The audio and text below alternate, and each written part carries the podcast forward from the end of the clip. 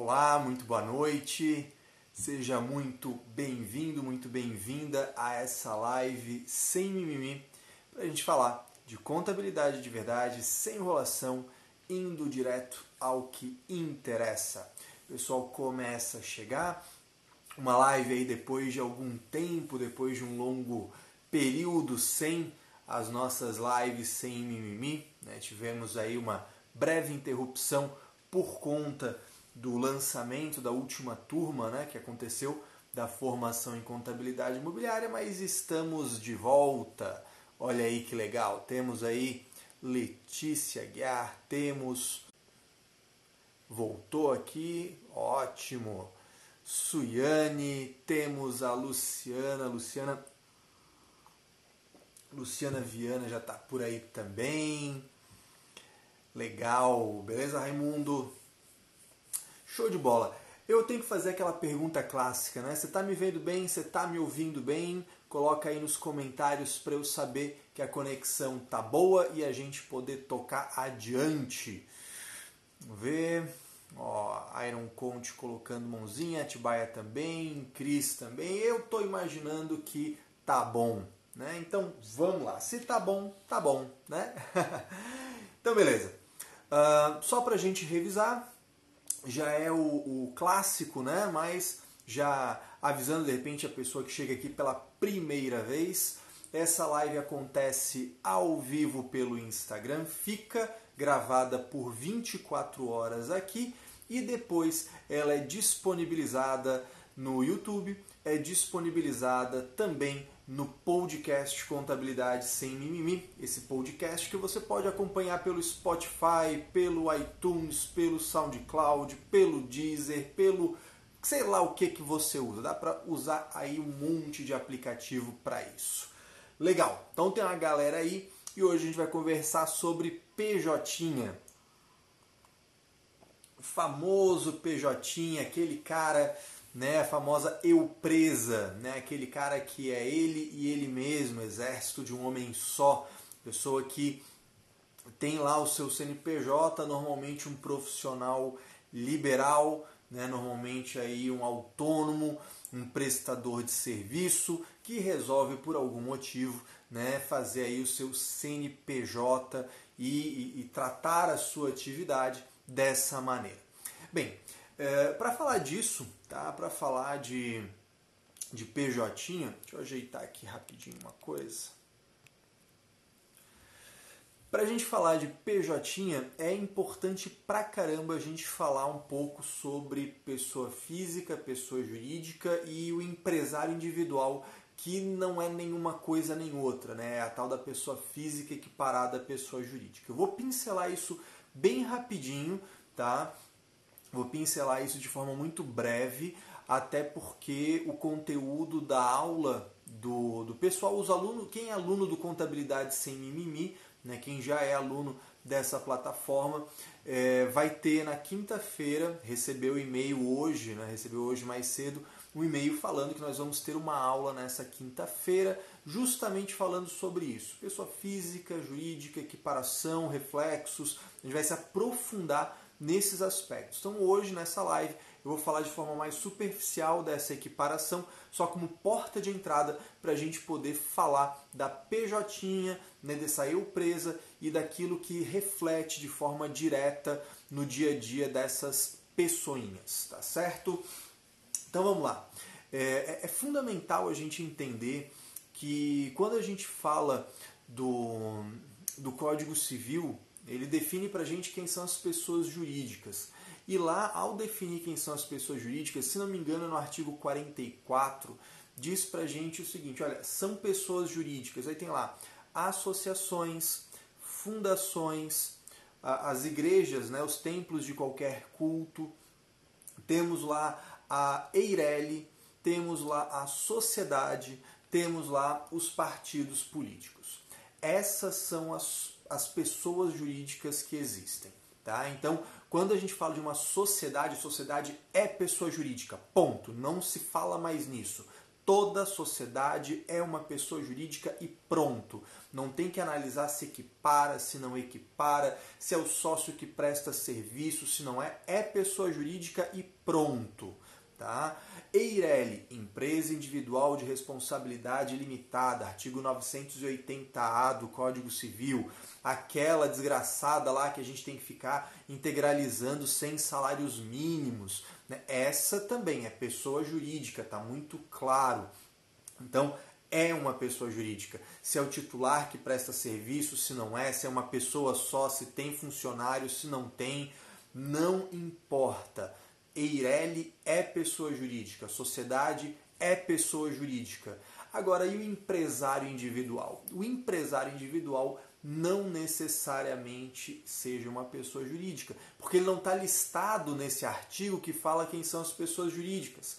E aí a gente vai lá no Código Civil, no artigo 966 do Código Civil, que fala pra gente, olha, o que é empresário individual? Bom, empresário individual é um cara né, que resolve exercer uma atividade econômica regular, organizada, né? portanto existe um capital, existe um ânimo definitivo, um ânimo de, de fazer isso constantemente, existe um elemento de empresa, um elemento de negócio, né? uma segregação da vida. Não, o, o empresário individual não é o cara que resolve fazer uma vez ou outra. Ah, Caio, tem aqui, quer fazer um bico aí de, de entregar lanche hoje, só hoje. Cara, isso aí vai, quer fazer lá, quer ser motoboy do iFood só hoje. Isso é eventual. Caio, você quer fazer lá um relatório de perícia para mim só hoje? Isso é eventual. Agora, o empresário individual ele tem o ânimo de fazer e continuar fazendo, ele destaca capital. Esse cara tem esse movimento de fazer isso de forma constante, sei lá por quanto tempo, né? essa vida social do negócio. Tá? Isso é um empresário individual. Até aí, beleza, até aí tá tudo certo. E aí começa a encrenca, porque o empresário individual do artigo 966, logo abaixo tem um parágrafo único que fala para gente uma coisa mais ou menos assim: não se considera empresário. Então, o artigo 966 ele fala que, o que é empresário. Ele fala, ó, o cara que individualmente exerce uma atividade, parará. Aí o parágrafo único ele traz uma exceção. Ele fala o seguinte: olha, meu amigo, não se considera empresário quando uma pessoa vai executar sozinho uma atividade intelectual, científica, literária, cultural. Essas atividades, vou, vou, eu vou usar uma expressão que é as atividades profissionais de um modo geral.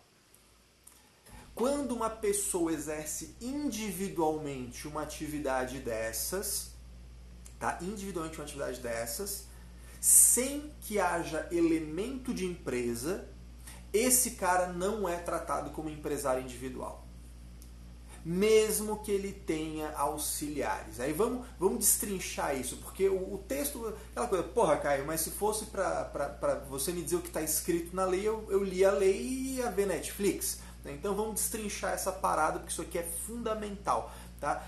Fica aí, segura aí, não abre janelinha, não volta depois, porque a gente vai ver muito conteúdo em sequência agora, tá? Aqui que tudo vai começar a fazer sentido. Sabe quando alguém diz para ti, ah, representante não pode ser empresário individual? É agora que você vai entender em profundidade por que disso. Tá? O que, que acontece? Eu, pessoa física, eu, Caio Melo, resolvo fazer um empresário individual.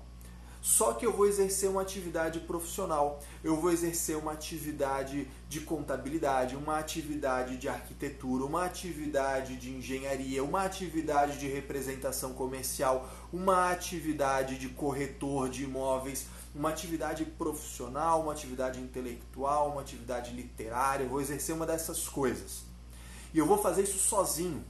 Quem vai fazer sou eu. Eu vou matar no peito. Eu vou exercer o objeto social. Eu. Eu tenho uma secretária, eu tenho um motoboy, eu tenho um, um, um assistente administrativo, mas quem mata no peito sou eu. Na contabilidade, eu tenho CRC. Ah, o João colocou ali profissões regulamentadas também, mas não exclusivamente profissões regulamentadas. Tá? Por exemplo, se eu vou. Uma outra situação que não equipara é quando um pedreiro resolve abrir um empresário individual para fazer empreitada somente de trabalho, ele também não equipara. Então tem que ter um cuidado. Tem algumas atividades intelectuais que não são regulamentadas, principalmente agora atividades de tecnologia, muita coisa ainda não está regulamentada. Tá? Então, João, bem legal esse comentário, mas ele não é, não é exclusivamente o que é regulamentado. Pode ter coisa não regulamentada que entra nesse conceito. Tá? Então, eu sozinho vou exercer, eu vou fazer a contabilidade, eu vou fechar balanço, eu vou fechar né, todas essas, essas atividades, eu vou fazer a coisa. E eu tenho uma secretária, eu tenho um motoboy, eu tenho um assistente administrativo. Mas a grande questão é, a empresa não é muito mais do que o Caio fazendo individualmente. Sacou? Isso significa que há pessoalidade no, na prestação do serviço. Então eu, ainda que eu tenha um CNPJ, ainda que eu tenha um CNPJ, se esse CNPJ foi de empresário individual, se foi de empresário individual, esse CNPJ não significa porra nenhuma. Essa que é a verdade. Por quê? Porque eu não constituí elemento de empresa. Tá? Caio, mas como é que eu poderia ter elemento de empresa? Por exemplo, eu vou constituir um empresário individual vou constituir um empresário individual e vou contratar um outro contador. Eu vou contratar um outro contador. Ou se eu sou representante comercial, eu vou, vou constituir um empresário individual, meu único nome, né? empresário individual, e vou contratar um representante comercial. Pronto, agora afastou. Eu e ele exercemos a atividade. A empresa é muito mais do que só o Caio executando sozinho aquilo. É aí que você começa a perceber o elemento de empresa. Então essa que é a parada. O cara vai constituir empresário individual, olha qual que é a atividade, a prestação de serviço, atividade profissional, atividade intelectual, atividade cultural, regulamentada ou não, como o João ali bem colocou para a gente nos comentários. Sim. Então você vai ter que perguntar para esse cara, meu amigo, qual que é a parada? Você vai, vai ter funcionários, você vai contratar outros representantes, você vai contratar outros engenheiros, você vai contratar outros contadores? Não, não vou. Então ferrou. Esquece empresário individual para esse cara. Ah, Caio, nenhum caso, empresário individual. Por isso, não à toa eu te falei quem são as pessoas jurídicas. Sociedade limitada unipessoal é pessoa jurídica. Pronto, acabou, não tem discussão. Eireli é pessoa jurídica, não tem discussão. Não existe essa coisa de verificar se equipara ou se não equipara quando você fala que é uma pessoa jurídica. Então a sociedade unipessoal é uma pessoa jurídica. Ponto. Não importa a sua atividade. É irrelevante. Ah, se é medicina, se é isso, se é aquilo, não importa. Se é sociedade, é pessoa jurídica. Ponto final. Próxima questão. Eireli é a mesma coisa. Onde é que o bicho pega? No empresário individual. Então a gente tem que ficar de olho nisso aí. Tá? A gente tem que ficar de olho, muito de olho nisso aí, tá certo? Inclusive, quando o, o, o contador saiu do MEI, eu fui uma das pessoas que defendi, por mais que muita gente ficou com essa dor, né? Por isso que eu falo, olha, meu amigo, é o seguinte, aquela vez que o contador saiu do MEI, foi para corrigir um erro crasso porque todo MEI de contabilidade era um exercício de empresário individual sem elemento de empresa. Aquilo ali era um, um, absurdo, aquilo ali não poderia ter existido nunca. Aquilo ali foi a correção de um erro absurdo que a legislação tinha. Né? Então, por mais que tenha doído no bolso de alguns colegas, foi a correção de um problema. Muito bem. Aí a gente já entendeu quando equipara e quando não equipara.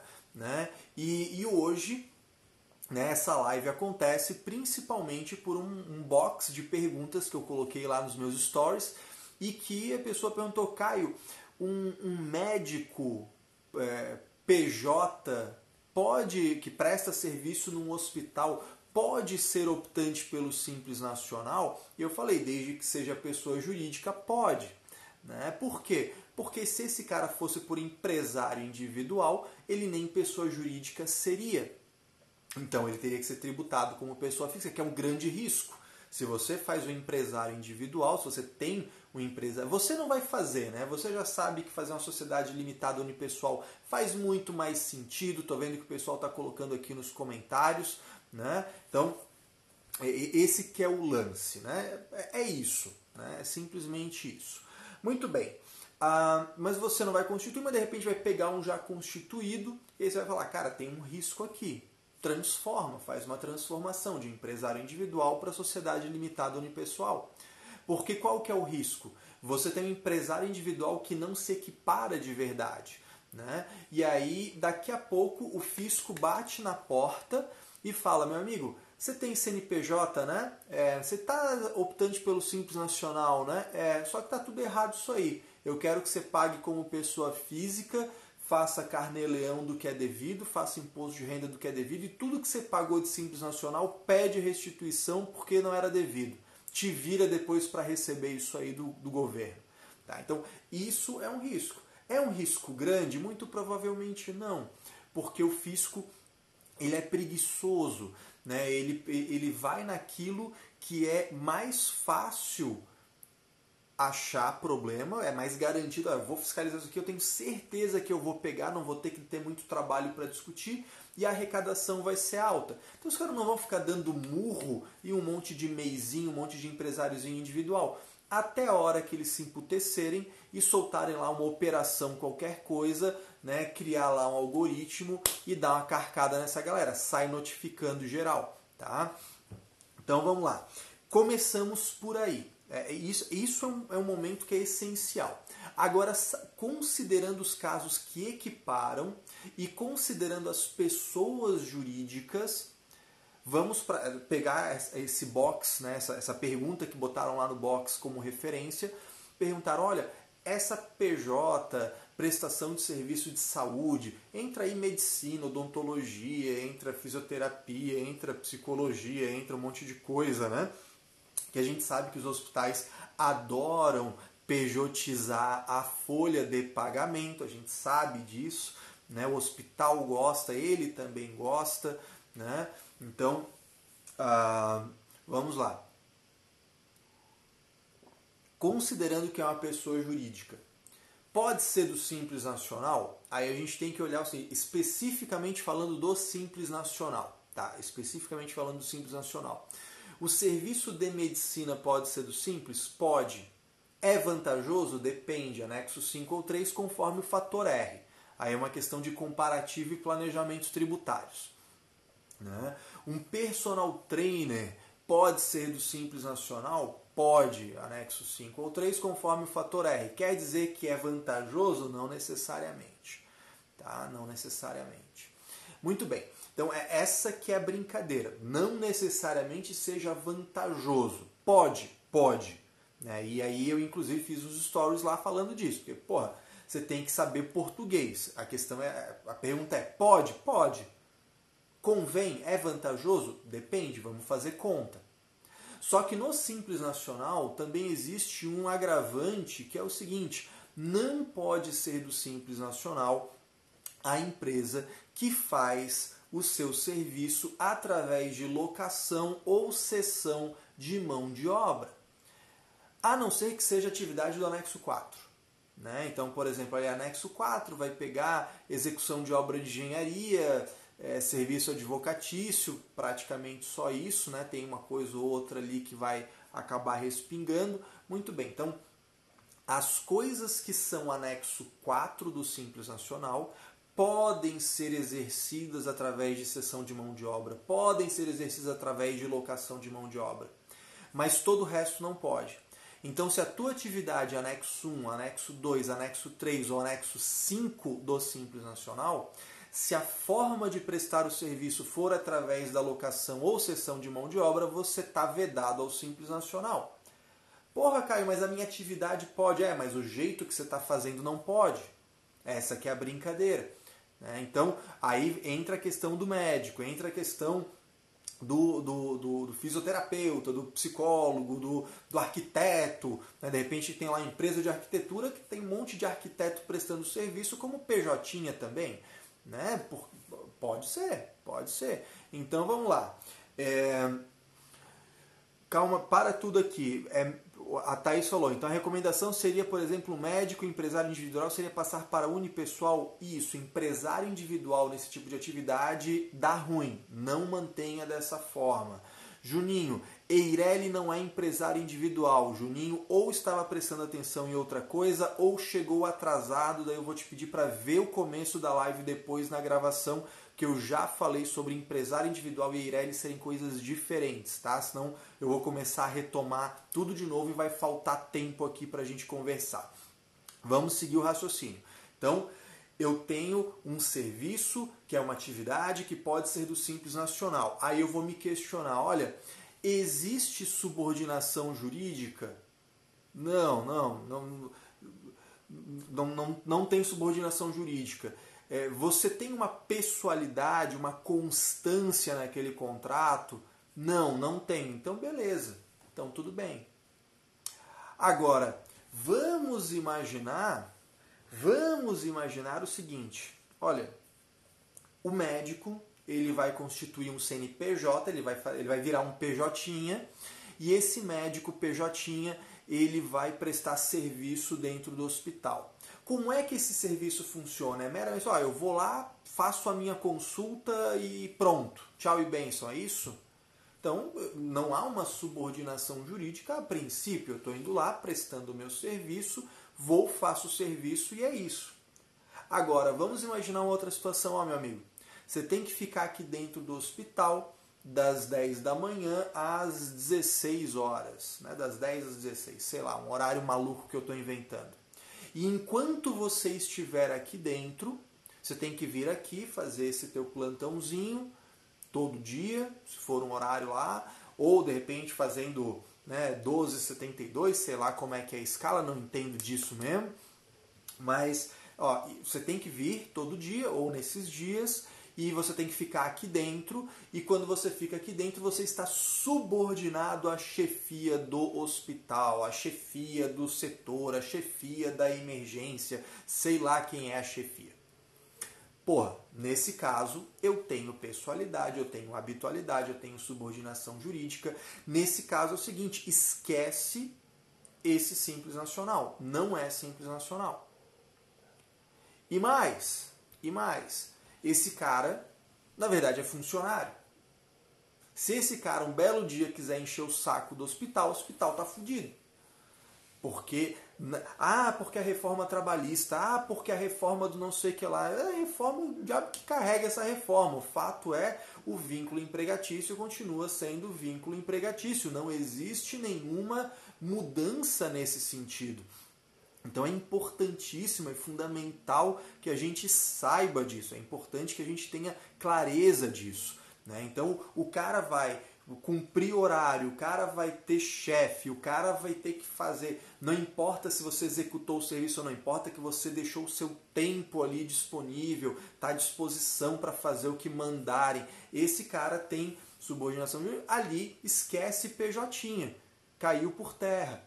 Tá? Então existem é como se fossem camadas aí de risco ou de segurança, dependendo de como você quiser olhar. Um primeiro risco é analisar se essa pessoa se equipara à pessoa jurídica, no caso do empresário individual, ou se é uma pessoa jurídica, no caso da sociedade da Irene. Isso é uma primeira análise. Outra coisa é, apesar da pessoa jurídica constituída, podemos desconsiderar essa personalidade jurídica judicialmente porque houve uma simulação? Talvez, talvez. Né? Lembra do artigo 50 do Código Civil. Se houver intenção, má fé, dolo de lesar terceiros, ferrou. Ferrou. Tá? Então, esse cara que fica lá subordinado, esse cara é o seguinte, com pessoalidade, né? Esse cara fica lá com pessoalidade, tem que ser ele, ele não pode mandar outro no lugar. Então esse cara, ele tá, eles acham que estão inventando a roda, mas estão botando um risco dentro de casa.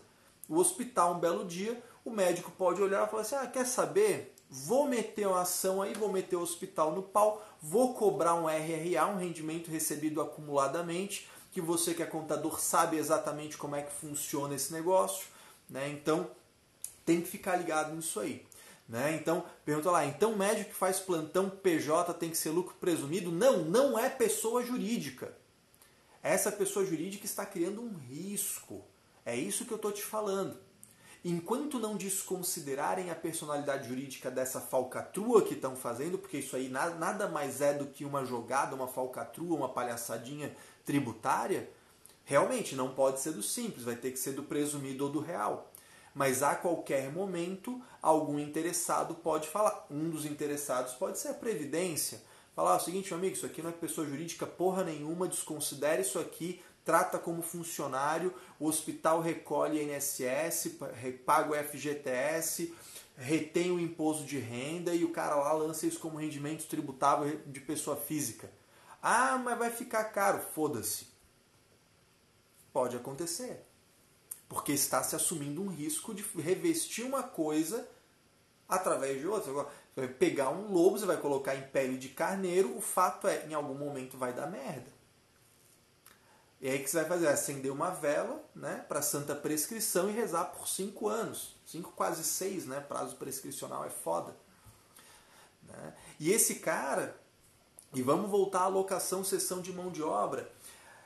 É, nessa nessa coisa de subordinação, de, de pessoalidade, de habitualidade, é importante lembrar que não pode ser MEI, não pode ser EPP, você não pode usar o enquadramento de MEI e de EPP quando uma pessoa. Vamos imaginar que eu sou funcionário da empresa X, né? funcionário da empresa X. E aí eu resolvo ir embora. Olha, eu quero pedir minhas contas, a gente faz uma demissão por, por, por acordo, né? Assim, olha, é da, da vontade dos dois, vamos embora, tchau, é isso aí, legal. Aí eu abro uma empresa né, e vou prestar o serviço para essa mesma empresa. Aí vamos lá. Ah, pô, legal, você vai agora é uma pessoa jurídica, você é um empreendedor, você agora você é um pagador de impostos, você agora é o, o, o, ser corajoso que toca essa nação para frente. Só que aí você só tem uma nota fiscal por mês que é exatamente para aquela empresa. E você continua indo lá das 8 às 18. E você continua sujeito à chefia dizer o que deve ser feito e o que não deve. Então, o contratante e o contratado continuam tendo a relação de habitualidade, pessoalidade, subordinação jurídica. Ferrou, ferrou igual. Né? Exatamente. A, a, a, Vanessa colocou aqui exatamente isso, Vanessa. Foi o que rolou com os atores da Globo que foram autuados pela Receita Federal, porque tinham um contrato de exclusividade e tinham vínculo como PJ. Exatamente. Puta que pariu. É o tipo de planejamento mais preguiçoso que existe na face da Terra. Porque é completamente diferente. Pois ah, eu vou abrir a minha empresa e vou prestar serviço para várias pessoas. Eu posso contratar funcionário ou não. Aí agora a empresa, eu era funcionário da empresa X, eu abri agora o meu negócio. Eu vou prestar serviço para a empresa X. Só que é o seguinte, dane-se horário, eu tenho que entregar a coisa feita. Se eu vou trabalhar às quatro da manhã, se eu não vou, o problema é meu. Eu tenho que entregar a coisa feita. Não pode haver cobrança de horário. Não pode. Se eu quiser, ah, eu não vou fazer isso, eu vou botar o meu funcionário, o meu assistente, o meu gerente, eles que vão tocar, eu não quero nem saber dessa empresa X. E a empresa X não vai poder exigir, não, mas eu quero que seja o Caio, eu quero que seja o Joãozinho. Não pode. Não pode, porque não pode ter pessoalidade. Essas coisas são importantes pra caramba, porque senão vai dar ruim. Em algum momento vai dar problema, vai ter risco nessa parada. Tá? Essa que é a grande questão do PJ.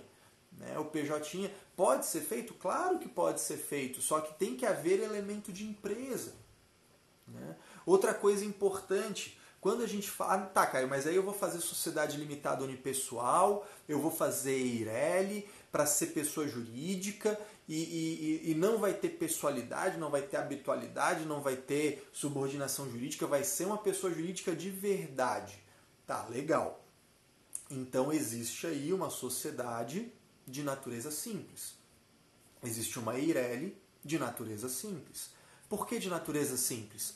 Natureza simples porque é o sócio, é o titular que bota a mão na massa e faz a coisa acontecer. Essa aqui é a questão. Né? Então, é, e aí depois, se eu começo a ter elemento de empresa, se eu começo a contratar pessoas e tal, eu tenho uma, uma conversão. Deixo de ser de natureza simples para ser de natureza empresária. Né? Então existe essa transição, essa mudança de uma direção para outra. Tá? É... Por outro lado, e olha só que interessante, por outro lado, tem situações em que se tem uma, uma necessidade de equiparar a pessoa jurídica. Tá? Que eu vou falar isso na aula de quinta-feira lá do Contabilidade Sem Mimimi, que daí lá vai ser só para falar sobre equiparação, né? Que aí, porque assim, é, vou dar um exemplo.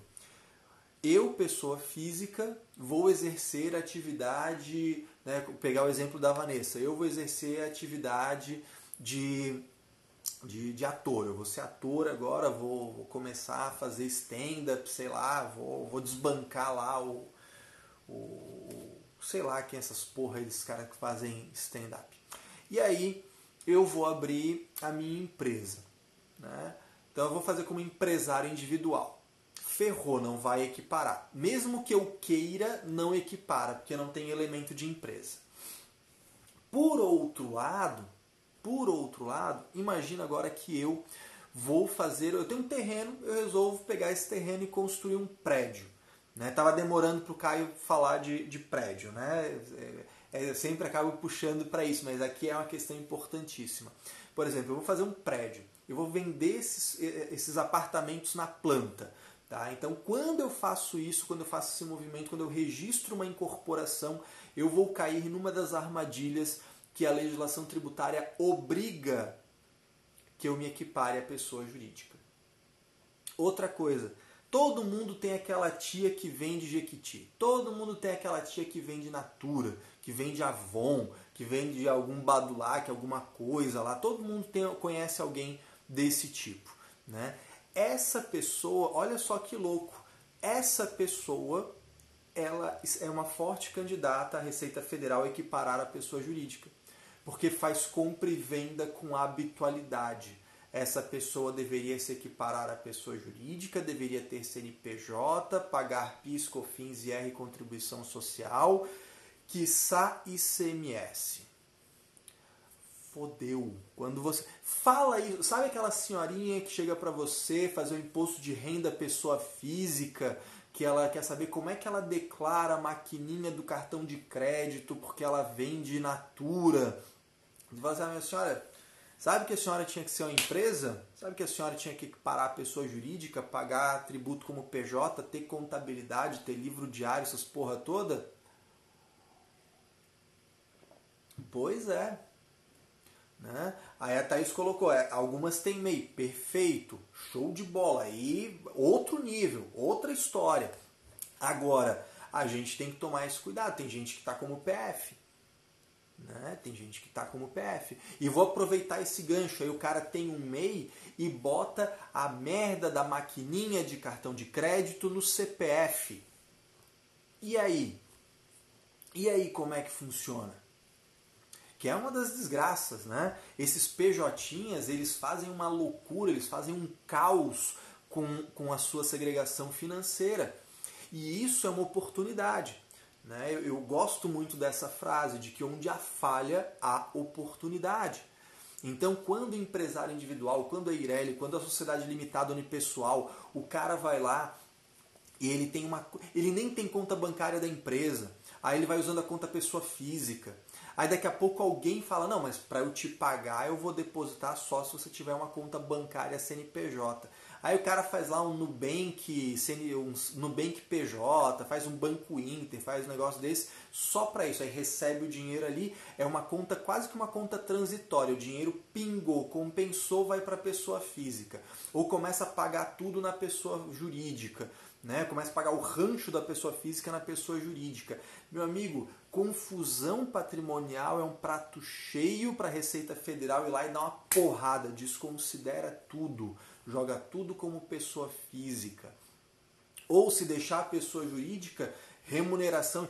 Pessoa jurídica está pagando coisa da pessoa física, remuneração indireta, 35% de imposto de renda. Isso aí dá, dá uma carcada no cara, isso aí quebra o cara, isso aí desmonta o negócio dele. Tá? Então, qual é a oportunidade? Oferecer gestão, oferecer essa segregação. Todo, tudo isso que eu estou te falando aqui, você precisa interiorizar, você precisa digerir isso e transformar num discurso que venda segurança para o seu cliente. Esse quer ser PJ? Meu amigo, é o seguinte, não é abrir um CNPJ, é outra história.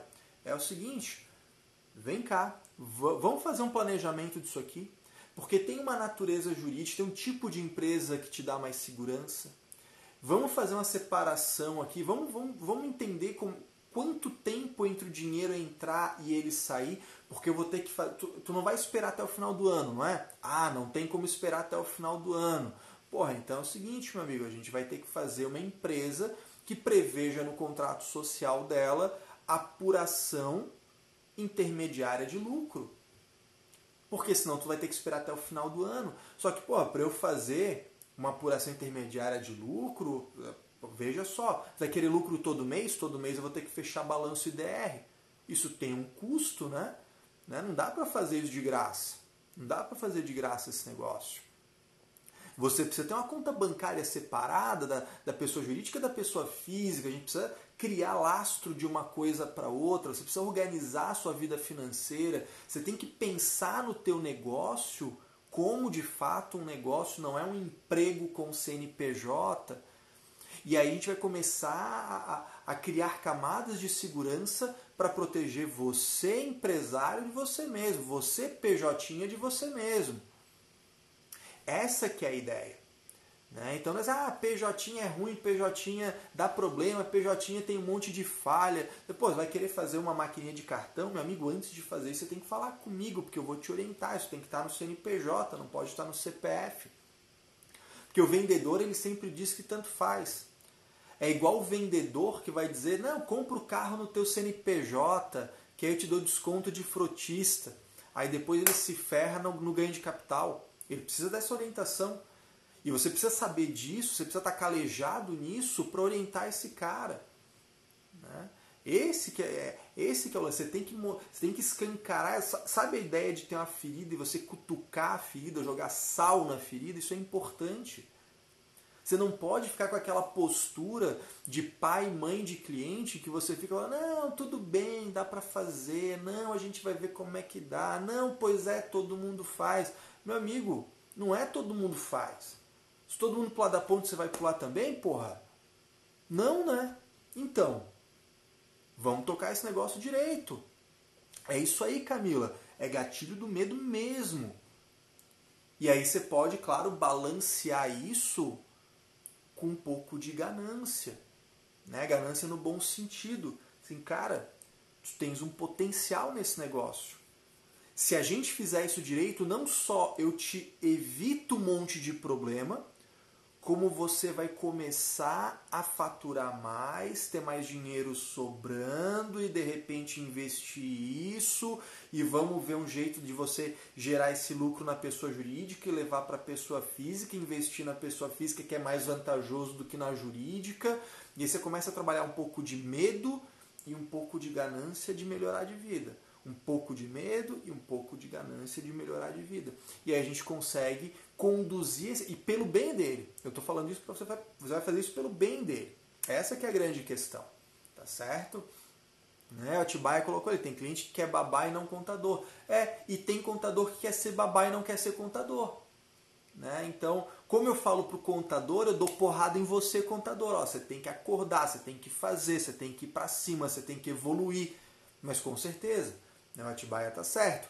Tem muito empresário que quer ficar né, recebendo uma madeira pronta. Aí não dá também, não dá para ser feliz. Né? Deixa eu dar uma olhadinha aqui. Estamos indo para a nossa reta final. Né? Teve uma algumas perguntinhas ao longo do dia. Deixa eu dar uma olhada aqui. Um, médico, essa aqui é super legal. Médicos que abrem empresa e não tiram prolabore, apenas retiram lucro. Qual a penalidade disso?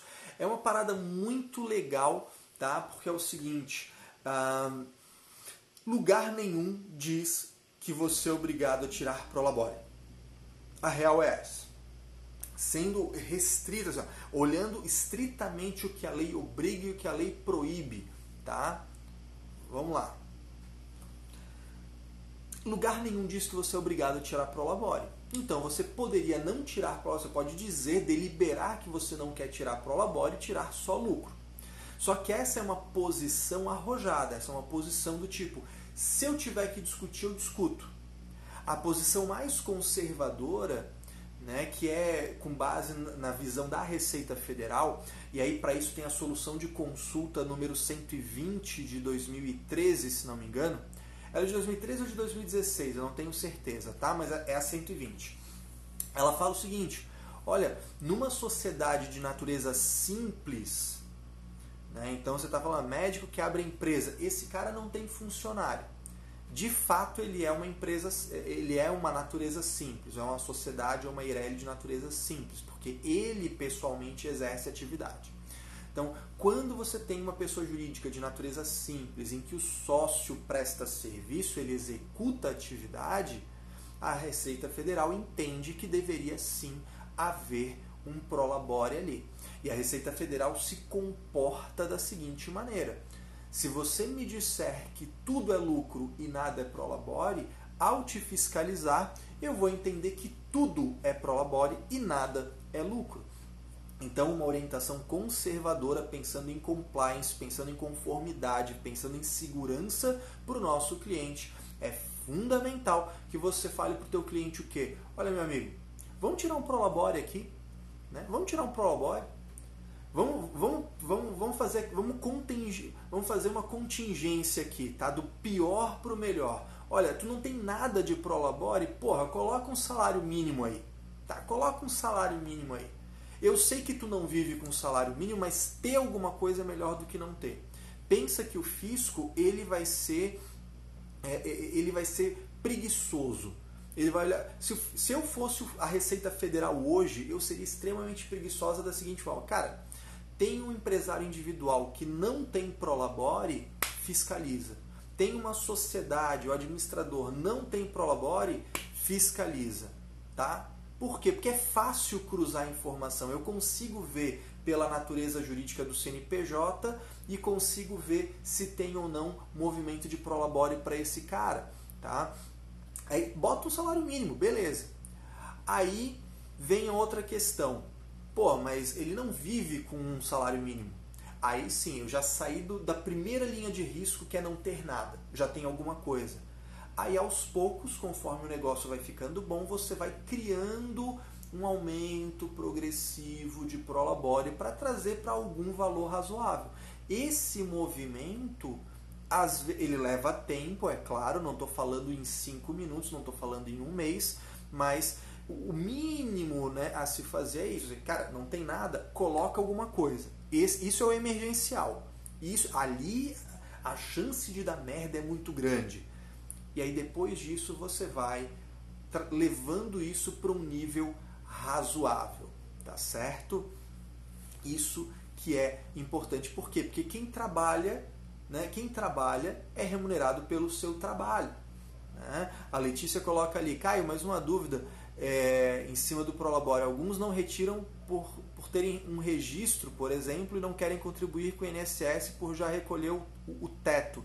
Cara, Talvez isso te tire um pouco do radar, porque se a Previdência já está recebendo, ela não vai querer cobrar, tudo bem. Mas e o imposto de renda? Imposto de renda não tem teto. Imposto de renda, o céu é o limite. Você está você tá onerando o cofre público. Então há de se ter cautela, ah, já atingiu o teto, já contribuiu, tá bom. Não é bem assim. O buraco é mais embaixo, não é assim que a banda toca. Você tem que agradar dois senhores nessa brincadeira, tá? Essa aqui foi. Vamos ver aqui que mais. A Camila perguntou. PJ aqui, PJ, né? E aqui, isso aqui é uma falcatrua comum pra cacete, né? Tô vendo aqui que a Stephanie do Descomplica Contadora tá aqui na área, né? É, que, é, ela vai saber do que eu tô falando. Olha só, PJ em KNAI diferente de serviço que exerce, quais as implicações possíveis? Cara, pode isso, isso aí pode ser uma merda sendo jogada no ventilador, tá? Então, olha só que interessante, olha só que interessante. É, esses dias a, a Stephanie Descomplica Contadora colocou nos stories dela lá uma parada muito interessante, né? Os caras falando, ah, cara, eu, eu quero exercer contabilidade, mas eu ainda não sou contador, eu não tenho registro. E aí lá um malandro, um safado, né, disfarçado de malandro, dizendo que, olha meu amigo, tem problema não, isso aí é sossegado, o que, que você vai fazer? Você vai criar uma PJ aí, você vai colocar o KNAI de apoio administrativo, o KNAI de preparação de documentos e ninguém vai te incomodar. Porra, isso é uma baita de uma filha da putagem. Isso é uma baita de uma sacanagem. Você tá, é, há um dolo, há uma intenção de lesar terceiros há um problema tributário, porque você está usando indevidamente uma tributação. Há um problema de responsabilidade, porque você está exercendo ilegalmente uma profissão. Né? Então, há de se tomar esse cuidado. Agora, para além da questão do exercício legal, para além disso, existe uma área cinzenta que é interessante nessa pergunta da Camila, que é o seguinte: vamos sair dessa área da atividade regulamentada. Vamos dizer que eu sou uma pessoa jurídica, prestadora de serviço é, de medicina, do lucro presumido, tributo isso, só que eu resolvi também prestar serviço de instalação elétrica. Sei lá, é um médico que adora fazer instalação elétrica, uma coisa muito louca, tá? Mas não, não tem nada de errado. Aqui entra a grande área cinzenta. O que deve estar no seu objeto social? Aquilo que você exerce habitualmente. Mas o que é habitualmente? Subjetivo pra cacete. Então, se eu vou fazer uma vez na vida, outra na morte, eu não preciso botar no meu objeto social. Agora, duas vezes por ano, seis vezes por ano, uma vez por mês, onde é habitual e onde é esporádico. O grande problema do ponto de vista tributário é que no lucro presumido tem forma de tributar outras receitas operacionais, aquilo que não está no meu ato constitutivo.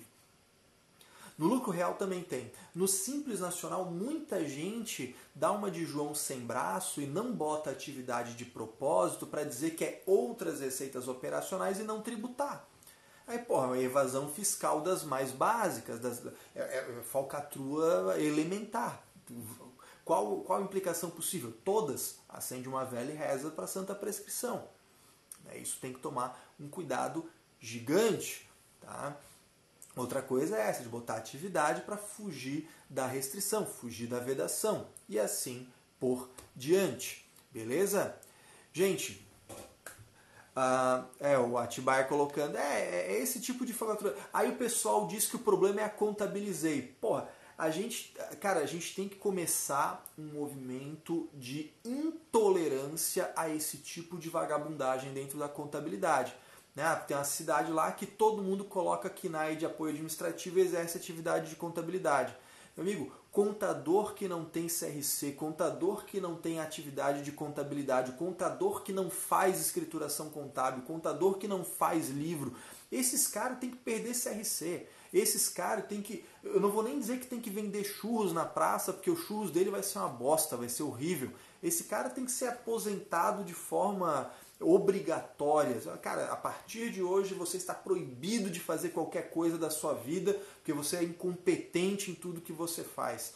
A gente tem que ter um nível de intolerância máximo a esse tipo de coisa, porque o pessoal adora reclamar, ah, contabilizei. Cara, o problema da, problema da contabilidade não é a contabilizei. O problema da contabilidade é esse tipo de, de palhaçadinha que acontece, tá certo?